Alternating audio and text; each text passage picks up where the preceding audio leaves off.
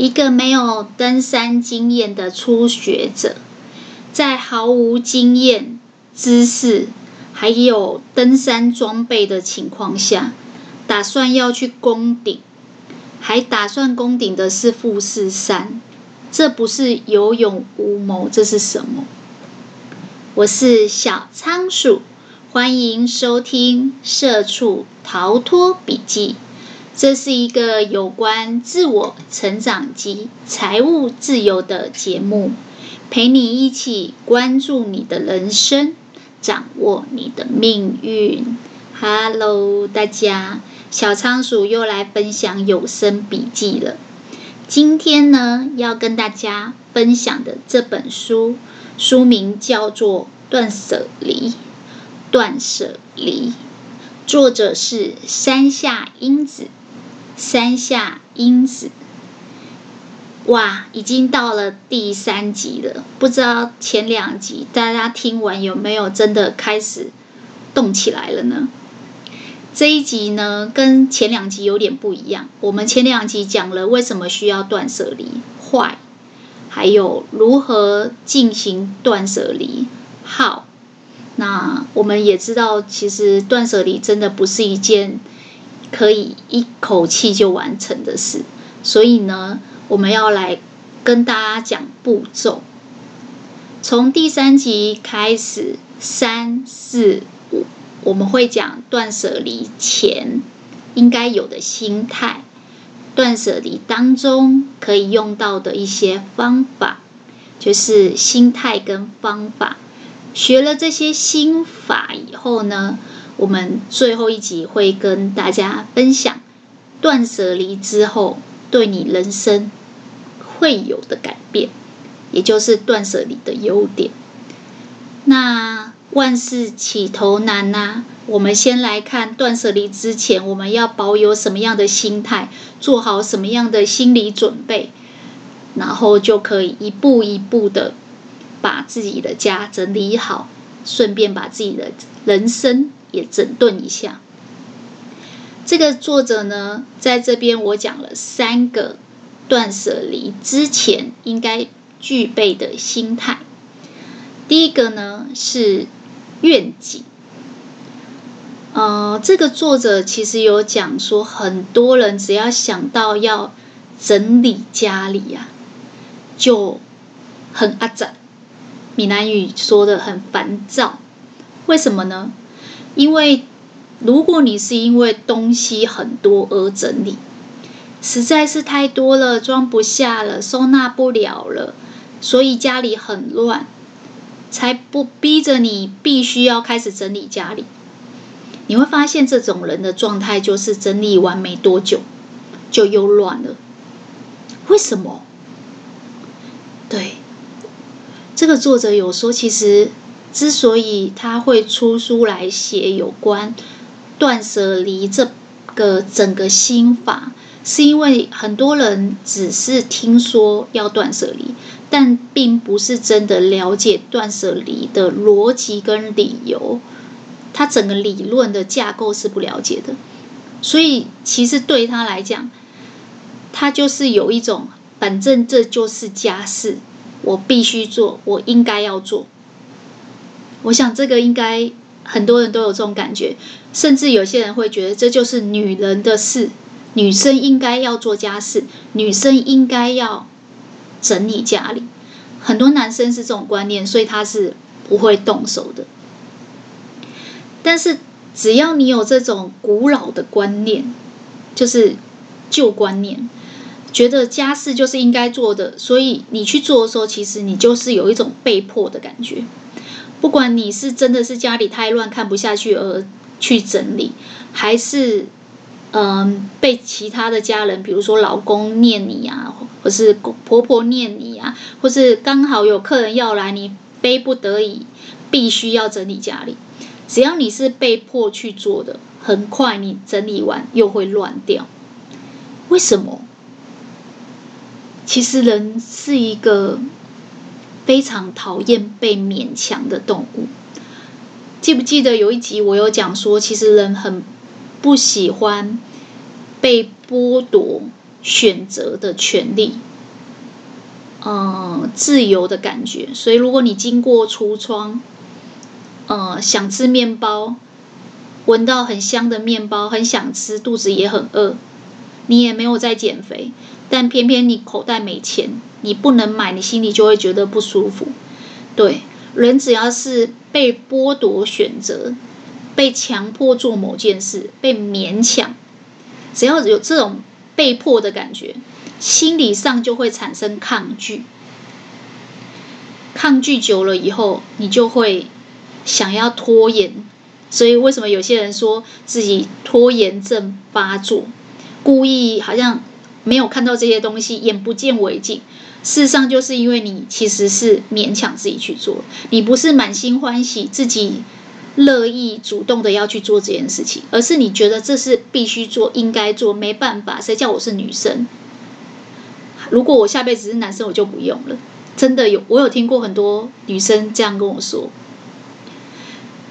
但是事实上，这个作者在一开始就澄清说，断舍离的目的并不是整理。整理并不是他真正的目的，相反的，到底我们为什么要断舍离？如果你搞清楚你的断舍离的理论跟你的目的，你才会自己主动的动起来，想要去做整理。他说，终究来讲，我们是想要有一个舒服的居家空间，所以我们才去做断舍离这件事。所以我们的。整理其实只是我们的手段之一，你也可以请别人来整理啊。只是断舍离很麻烦是，很多东西是你自己的东西，你请别人来，你常常会看到有一些，嗯，就像我们住饭店的时候，那个打扫阿姨来帮你打扫，然后有些东西其实你已经用完，准备要丢了，可能是空瓶，或只是剩一点点。结果他就把你擦得很干净，还帮你排放整齐，放在梳妆前台前面。你就会觉得，干嘛把垃圾擦得干净，然后再放回去？没办法啊，因为能够决定、能够判断、能够过滤这个东西还有没有价值，应不应该留，还是主人要决定啊。就是你才是主人啊，你才是这个物品的主人，你才有办法决定。这东西的去留，只有你知道它还有没有价值吗？也许你觉得瓶子很可爱，你有想留下来。如果他把你丢了怎么办？所以真的，如果你请别人打扫，我觉得断舍离最难的就是无法假手他人，你必须要亲自做。那既然我们断舍离是为了有一个舒服的空间，因为你就是主人，你想要住在里面很舒服。那我们就要来想一下说，在整理之前，你优先应该做什么？这个作者说，你优先应该要厘清愿景。其实愿景听起来有一点梦幻，我觉得比较简单的就是你应该给自己一个理想的目标。每个人都有那种理想的居住空间。小时候，小孩子最喜欢做的就是白日梦，就是为那边幻想以后如果我要买房子，我想要买一个有院子的房子，有前庭可以种小花的房子。就是你要先描绘一个很明确你住家的样貌，你希望的样子，它就是你的目标。你可以问问你自己，想住在一个什么样的居家空间？像我有朋友就喜欢住透天厝，他觉得一定要有天有地，有采光，然后有自己的庭院才叫家。但就有朋友觉得没有，对我来讲方便很重要，我要住大厦，因为我一定要保全帮我收包裹。所以想住在一个什么样的居家空间，代表着你想过什么样的生活。哎，我不知道有没有大家有这个习惯去思考，对自己来讲，你理想中的生活是什么样？早上是吃什么样的早餐？坐在什么样的餐桌？和什么样的人？旁边有什么样的视野？像小仓鼠自己就是非常喜欢大的餐桌，五六人左右到八人左右的餐桌，然后上面放一些植物，然后早上的时候吃水果啊，吃优格啊，喝牛奶、喝果汁，或是喝咖啡的时候，我都可以眼睛所及之处都是绿色的植物，有观叶，有花草，这样我会觉得很放松，然后。有大片的落地窗，有舒服的采光，然后视野很好，可以看到很远的地方，所以我喜欢是有景观的房子。那相对我我家的东西就不能多，不能堆放杂物。就像我们上次讲说，有人住在那个好像垃圾屋一样的房子，然后囤积症，所有东西都收集很多，光雨伞就二十只，所以东西叠叠叠叠叠到最后。完全看不到地板，然后顶到天了，天花板都顶到了。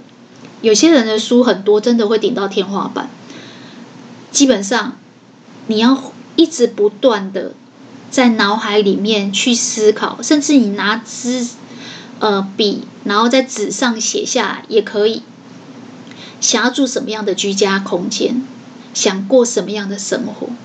想象你理想的空间。为什么要这么做？因为很多人都是日子过着过着过着，就对自己的目标跟愿景越来越模糊，越来越看不清楚了，然后甚至久了。已经忘记如何去想象。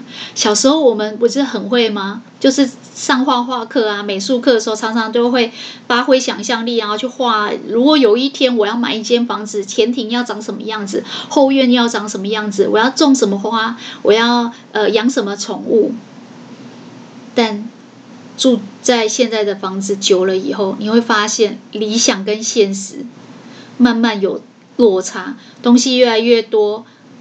空间越来越拥挤，采光越来越灰暗，这是现实。跟你理想中，呃，有大片的采光，有很宽敞的空间，然后有很舒服的木地板。因为像小仓鼠喜欢做瑜伽，我的木地板就是客厅空间一定要很大，保持在那个地板上放个瑜伽垫，我就可以做所有的伸展。有做过瑜伽的人一定知道，如果你的空间狭隘拥挤，然后你手伸出去会打到左边、右边的人的时候，你基本上就很难放松，因为你会很警戒，你很难真正舒缓的伸展自己的身体。人的肢体只要没有办法好好的伸展开，没有办法完整的伸展开，基本上心里就会压抑。所以我记得。之前做瑜伽的时候，瑜伽老师有讲说，有一个动作叫开胸，也叫开心，就是说，当你把胸骨这样展开到最极致的时候，你的胸骨打开了，气血循环了，然后这些呃身体里面的那个内脏都开始有流动的时候，你会发现你的情绪也会变得平静跟开朗。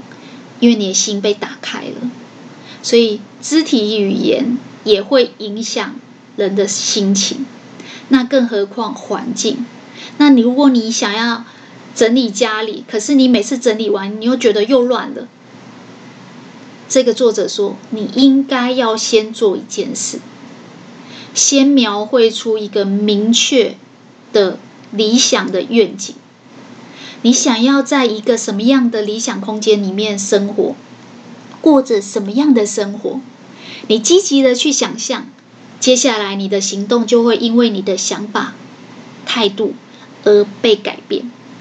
你不会是因为实在是太乱了，所以被迫去整理，所以没办法，谁叫我是女生，我负责做家事而整理。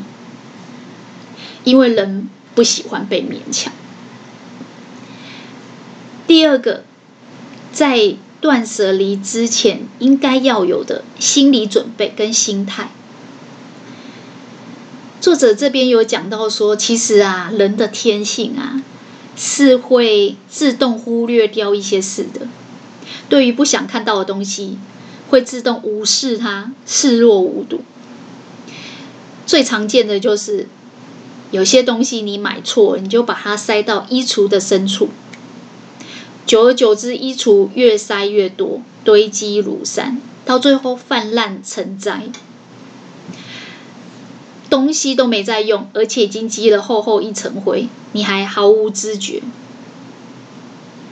哦，我想这个大家应该很有感，虽然不到乐色山，但是我们家呃东西生灰尘也是会有的。这个作者举例说，就好像是一个没有登山经验的初学者，你没有任何登山的经验、知识，甚至爬山的装备都没有，却一开始就说我要攻顶，还攻的是富士山，这不是有勇无谋，这是什么？为什么这么说呢？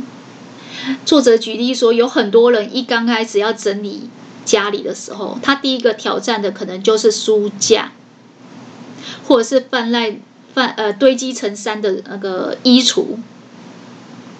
那像这两个呢，就是在收纳界里面的富士山，就等于你如果是个菜鸟，你一开始就要攻富士山，基本上是难度太高了。那你会想说，那不然要怎么办呢？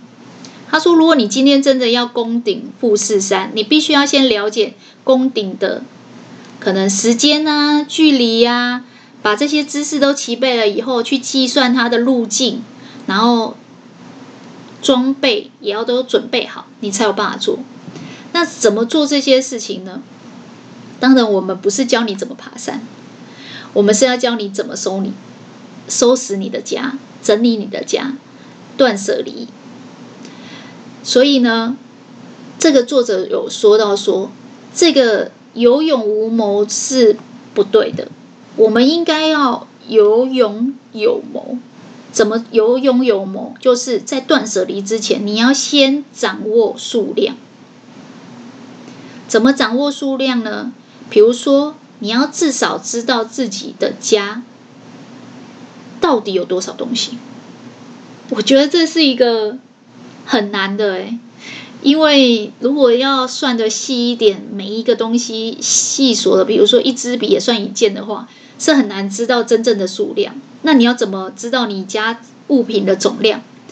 其实核心的重点是你要知道你物品泛滥的程度，就是到底你囤积了多少。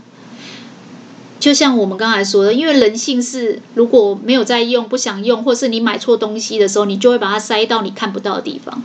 所以，如果你不一口气的去整理，知道所有东西，你其实很难想象你到底有多少东西。你光用想象是没有办法知道的。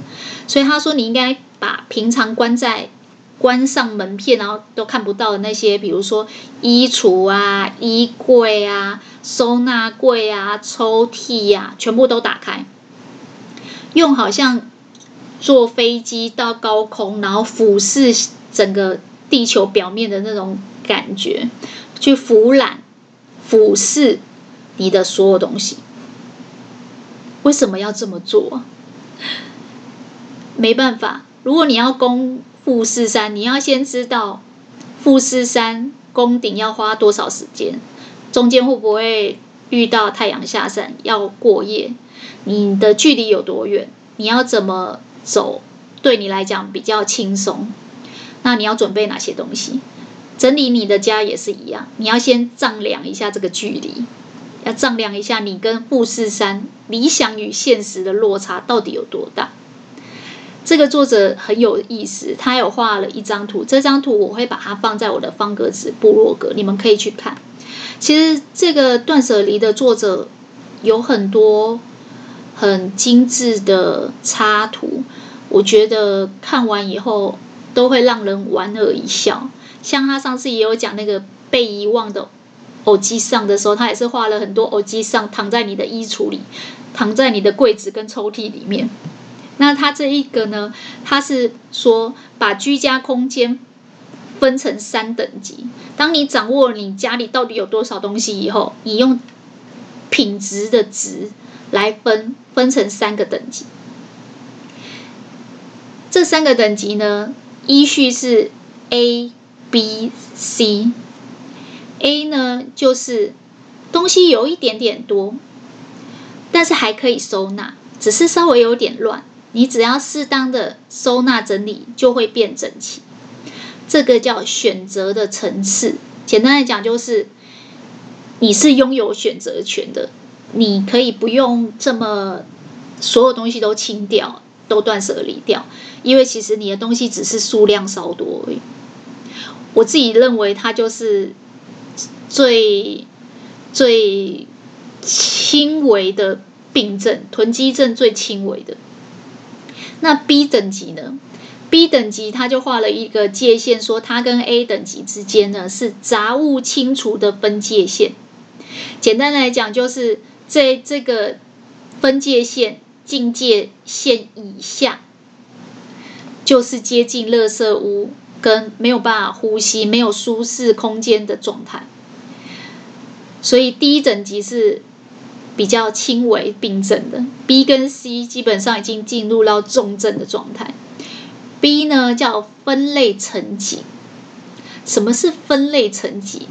简单来讲，就是你家的居家空间已经像仓库一样，东西是非常多、过多、杂乱的，所以你要先把物品的数量降下来，才有办法收拾整理。所以你要做分类。那我们下一集会来教这个怎么分类。C 呢？C 已经是接近垃圾屋了。他说 C 是取舍等级，取舍就是说东西已经多到你一定要取舍，数量大，而且已经呈现堆积状。简单来讲，就像垃圾场一样。所以呢，你住在里面的人一定是。没有办法呼吸，而且不舒服的。可怕的是，我们还有可能没有自觉。他说：“因为你先掌握了用俯瞰的俯视的角度去掌握你住家所有的数量跟泛滥的程度，其实某种程度它就是有点像先认清你的现状，先搞清楚你现状到底是到什么程度。”然后从这三等级筛选出来以后，你再去找你的对策，这样你才有办法把你的现实面跟你刚才所定的那个愿景、理想面做一个拉近。所以其实第一个是理想，第二个就是现实。第一个是确定你想要过什么样的生活，描绘出一个理想的愿景。第二个就是认清你现实的状况。很多人喜欢在呃网络上看一些 IG 的漂亮的图，尤其是别人的居家装潢，装潢完很漂亮的样子。但是回头看看自己家现实的状态，就会发现理想跟现实往往是有距离的。那当你把所有的门片、抽屉都拉开，好好的。俯视它，你就会发现很多你平常塞到角落，以为就看不到、眼不见为净的东西，全部都冒出来了。这个就是你在攻顶富士山之前所做的功课。你做好功课以后，面对了问题，就等于解决了问题的一大半。接下来第三招，在断舍离之前应该有的心态。就是动起来，就像刚才我们讲那个富士山攻顶，大家做什么事情之前一定要先做功课，要有勇，也要有谋略，是一样的。他说，其实，在做断舍离的推广啊，他发现很多初学者常常会心很大，忍不住就订立出超过自己目标、超过自己能力的目标。怎么说呢？比如说，有些人就喜欢先整理，就是你问他说要整理什么，他他就会说我要先整理我的书架、收纳柜。然后当他心很大，想说我今天一定要把我所有衣橱的东西都整理好。通常数量最大的，然后最难下手的衣橱或书柜。也是你的执念最深的地方。那你会发现这个量大到你想象不了。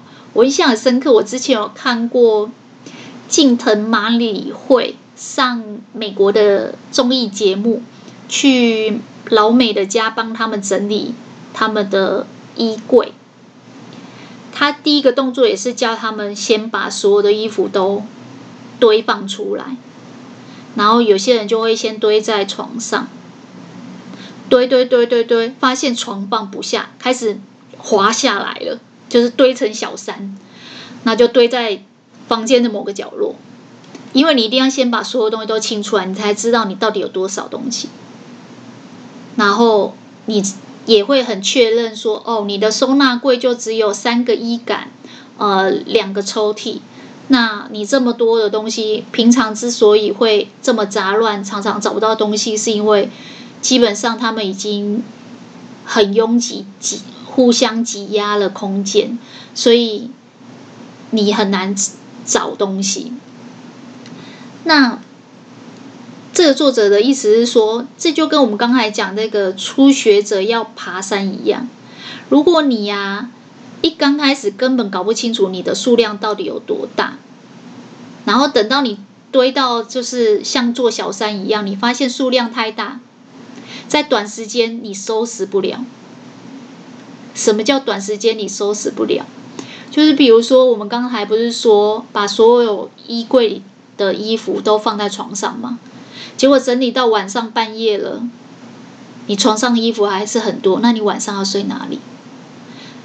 对，所以作者说，这就是短时间你收拾不了，以后你发现你的居家空间又更乱了。然后你的心态就会崩溃，觉得啊，我就是我整理不了啦，这个可能要三天三夜，这我也不可能不眠不休。有些人因为这样就拖延了，拖延了，干脆就不做了。这就好像初学者要爬富士山，可能还没到山腰就发生事情，以后只要听到人家说要攻顶富士山，他就吓得要死，再也不敢了。其实上这就是有勇无谋。作者的意思是说，当你好好的去了解这个断舍离的机制，然后改变你的观念，然后慢慢的行动起来，你会发现其实它不是这么难下手的。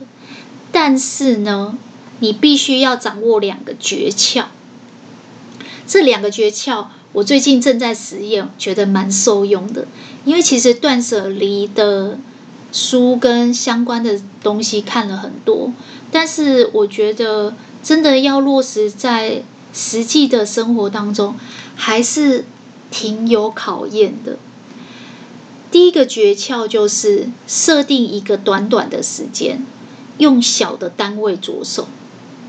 比如说，先收拾某一层柜子，或是今天只整理一个抽屉。为什么这么说呢？记不记得我们一刚开始整理的时候，我们必须要把所有东西都拿出来，然后摊平，然后就像坐飞机一样从高空俯视它。那你如果整理的范围太大，就像我刚才说，整个衣柜，你可能会发现你根本没有办法俯视。那你没有办法俯视你所有的东西，或者是你光把这些东西拿出来就很费劲了，那你根本收拾不了。所以。你把范围缩小，在短短的时间里面，你只要做这个小小的单位，可能只整理一个抽屉，把这个一个抽屉里面的一些杂物啊，可能是文具啊、笔啊、纸啊，全部拿出来摊平放在地板上。你这样去看，就不那么费劲。第二个是，当你持续每次都只做一个小单位，你就会累积的信心。慢慢的，你就可以做大的单位。可能这一次整理一整面柜子，但这个作者的意思是说，你一刚开始都从小单位着手。其实，因为要讲这本书啊，我自己又反复的多看了好几次这本书，就一直在想说小单位。可是很多时候，有些东西牵一发而动全身。小时候我记得爸妈整理。房子的时候都会说，整理完以后一定要物归原位，就是该放厨房的东西就不应该在卧室，该整理、该放在厕所的东西怎么会在厨房？是有时候我们就是拿来拿去，然后就懒得拿回去放回原位，所以没有物归原位，空间就会变得杂乱。所以我一直在想说，只整理一个抽屉，难道真的不会影响到别的东西吗？后来我发现，对，所以这个作者有说要预定一个时间。怎么说呢？我就在想，那我来实验一下，整理一个小的空间，最小的空间，嗯，床头柜好了，在我的床边有一个小小的。柜子只有三个小抽屉，里面有一些杂物已经很久没整理了。然后把台灯擦一擦，把灰尘整理整理，再整理那一个小小的柜子里面的杂物，应该不是很费事。结果我发现，这个作者之所以叫你要预定一个时间，就是当你在收拾这些东西的时候，你会发现有很多东西你可能在睡觉前很顺手就。就带到你的床边，后来桌面满了，你就丢到抽屉里，不知不觉这些东西就变成被遗忘的欧吉桑，躺在你的抽屉里面，你就忘记了。这次因为整理的时候，我就找到好多我常常找不到的东西，比如发夹，比如某一支自己买了很喜欢的笔，一直找不到，哦，原来在这里。那在整理这些东西的时候，我就发现，其实你连带的一定会顺便把床铺收拾一下，再把地板也用吸尘器吸一吸，整理一下。所以这个作者虽然是叫你入手的时候从小单位开始，但你会发现，你仅仅是整理一个小空间，你看到这个空间变得舒服干净，心情马上就变好了。第二个是你一定要限定一个时间内，因为像我自己的话，我就是我整理这个床边柜，整理完以后发现有很多可能应该在书桌的笔，或是应该在书桌的书本，甚至笔记本，常常在我睡觉前书看一看，我就丢到旁边，然后它可能就滚到我的抽屉里面，或是床的细缝的地方。所以我常常就是找不到我的东西，结果我在整理的时候发现，那我是不是应该把这些东西物归原处，拿回书房？那我就忍不住想要整理书房。那我后来就发现不行，我一定要停手。为什么？因为作者说你要在预定时间内只做这个小单位。因为当你如果今天的计划只有整理这一个小单位，结果你。无边无际的一直往其他地方延伸，然后你这一次整理的非常的劳累，或者像我刚才说的，整理了三天三夜睡不好，下次你想到要整理，你就会很有压力，你会觉得很紧绷，觉得这是一件 big deal 大事情，你要空个三天你才敢动手。但这个作者的意思是说，不对，你应该要养成这种。动起来的习惯，因为理论听再多，如果你不实做，落实在你的生活当中，那都是没有用的。所以你要让自己动起来，动起来，动起来。最好的方法就是你每次做都只做一个小的范围，而且只做短短的时间。你没有到很累的时候就停手，你下次就愿意再开始整理。所以真的，我自己呢就想说，好，那。我这次这个柜子整理好就好了，那些笔就物归原位，呃，笔记本啊，呃，书啊，就先拿回书房，但不要碰书房，因为书房是大单位。这个作者讲到书房这一段的时候，我看完真的非常心有戚戚焉。他说。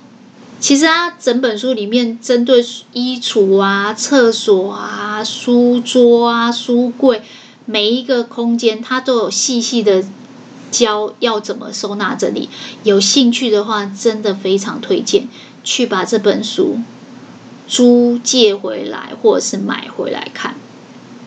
它是可以让你反复一直看的。我大概好几年前，两年前吧，就买了这本书，已经看了好几次，因为每次要整理之前，我要拿起来当工具书复习一下。这个作者有说，很多人都会心很大，就像刚才说的那个新手一开始就要爬富士山。他说不对，不要从你执念最深或是难度比较高的地方开始，而要从容易的地方开始，比较没那么执着的。就像我说的床头柜，其实床头柜真的放的东西非常少。所以我一开始就想说，他应该只要花我半小时。虽然我其实还是花了超过半小时，但是我觉得的确是比较轻松的部分。那为什么说书桌是比较难的地方，书架是比较难的？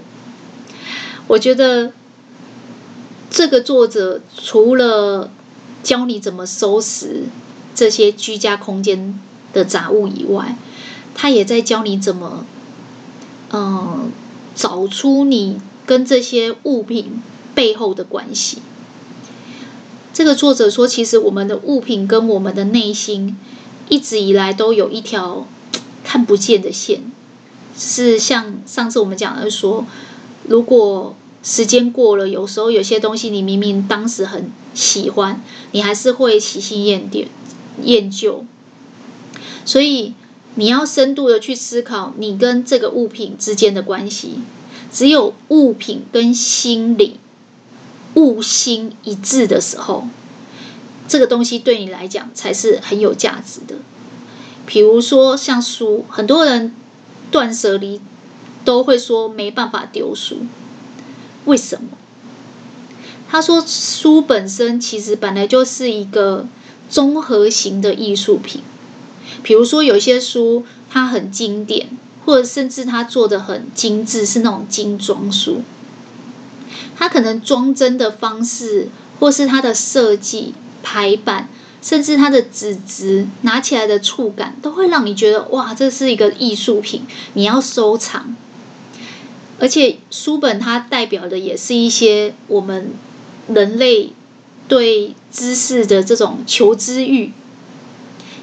呃，好奇心，所以基本上书给人家的印象都是很正向、好的，所以你会觉得丢书会有罪恶感。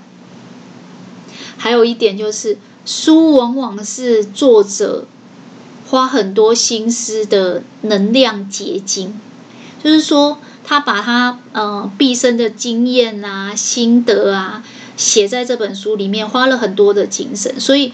如果你会买这本书，你肯定是很欣赏这里面的东西，自然而然你就会爱不释手。要叫你丢就很痛苦，所以他说，如果你是新手，你就不要一开始挑战断舍离你的书架。还有一点就是，他说书其实也是人人性里面表现欲的一个投射。很多人会喜欢展现自己的书架，给其他人看，让大家觉得说：“你看，我很厉害，我都看这种很专业的书。”这种代表表现欲跟虚荣心，甚至希望别人肯定自己的一种很高级的装饰品。就像有些人，就是年轻的时候可能是运动选手，他就很喜欢把自己的奖杯。展示在家里的客厅，只要有客人来家里，一定一定不会错过他的奖杯跟奖牌。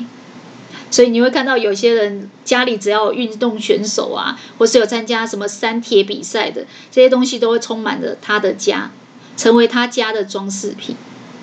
但这个作者说，这件事情要小心，应该要适量，不要太多。就像我们人的虚荣心可以有。因为它会刺激你进步、求知欲，刺激你呃，让自己做事情更有动力。但是过量了就不好，所以应该要适量。然后当太多的时候，就应该要放手。为什么呢？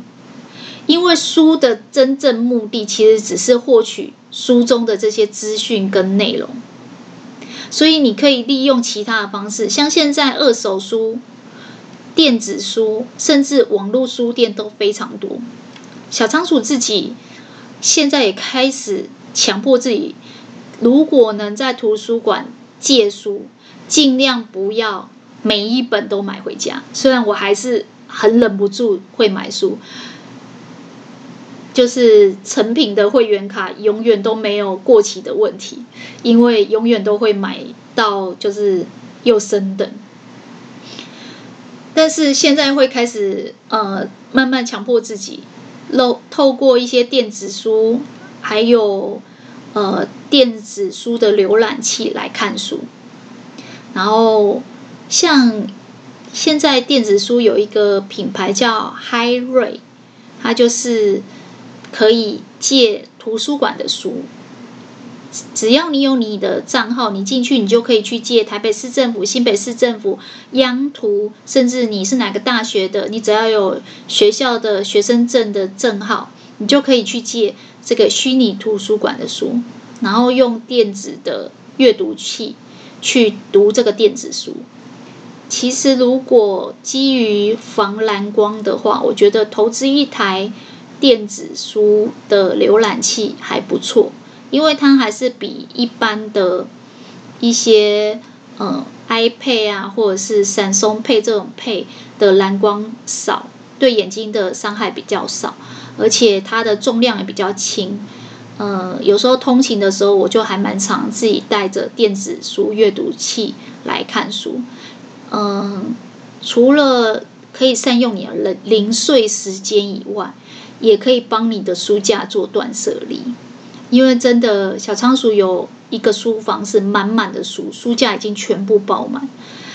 然后现在的主卧房也都是书，所以实在不能再买。虽然真的遇到很棒的书，很想收藏的，还是会忍不住想要下手。但是看完这个断舍离的书以后，我觉得这是一个很好省视自己。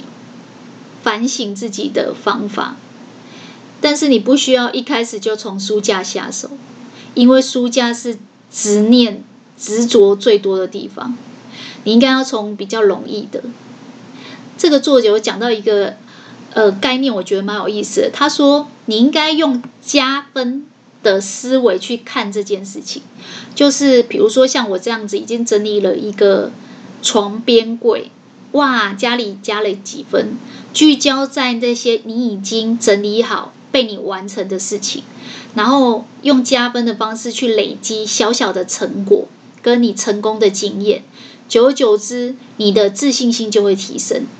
这个就很像是在你的心理账户里面开了一个信任的存款，你就开始在这个铺满里面丢铜板，不用多，一次放五块钱就好。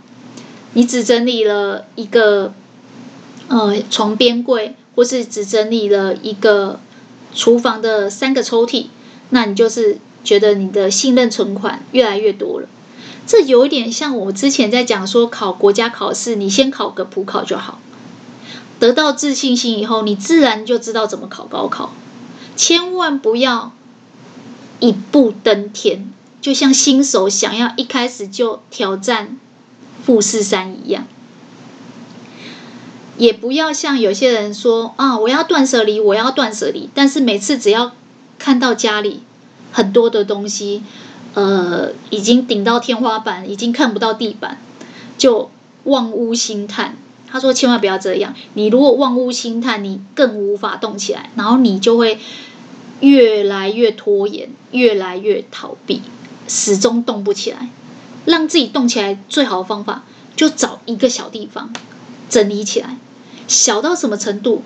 这个作者说，你整理你的皮夹，整理你的小钱包，整理你的后背包。你每天背出去的这个包包，你整理一次，你就会发现整理完很舒服的感觉，然后累积的这些信心跟自信，久而久之，你就敢去挑战大的东西。作为断舍离的第三集，我们讨论到有关断舍离之前应该具备的心态。我们讲了三个，还有印象吗？帮大家复习一下。第一个，先厘清你的愿景，你想住在一个什么样的空间，想过着什么样的生活？因为有这些理想，你再积极的去行动，千万不要勉强自己，强迫自己整理，要不然整理完很快又会乱的。人是一个不喜欢被勉强的动物，应该要有一个理想的愿景在前面去触发自己、启发自己。第二个，把所有的东西都打开。由上而下俯视你所有东西，掌握你泛滥的程度跟数量，这是帮你认清现实、看清现状。你到底是以只是有一点点乱，还是你家已经是仓库了，还是根本就住在垃圾场里？这就像是要攻顶富士山之前，要先做功课一样。第三个，想办法让自己动起来。只有两个小诀窍：一个小单位，短短时间很快就整理的小单位；第二个，从容易的下手，不要一开始就挑战大魔王，不要一开始就想爬富士山。小仓鼠今天的笔记就跟大家分享到这边了，恭喜你又成功的听完一本书。如果今对今天的节目内容有什么想法，可以留言回馈给我，我会把这本书整理好的手感笔记分享在方格子部落格，或者是脸书的粉丝专页，你只要搜寻“社畜逃脱笔记”就可以找得到。小仓鼠会持续创作扎实的节目，分享更丰富的笔记给大家。那我们下次空中再见喽，拜拜。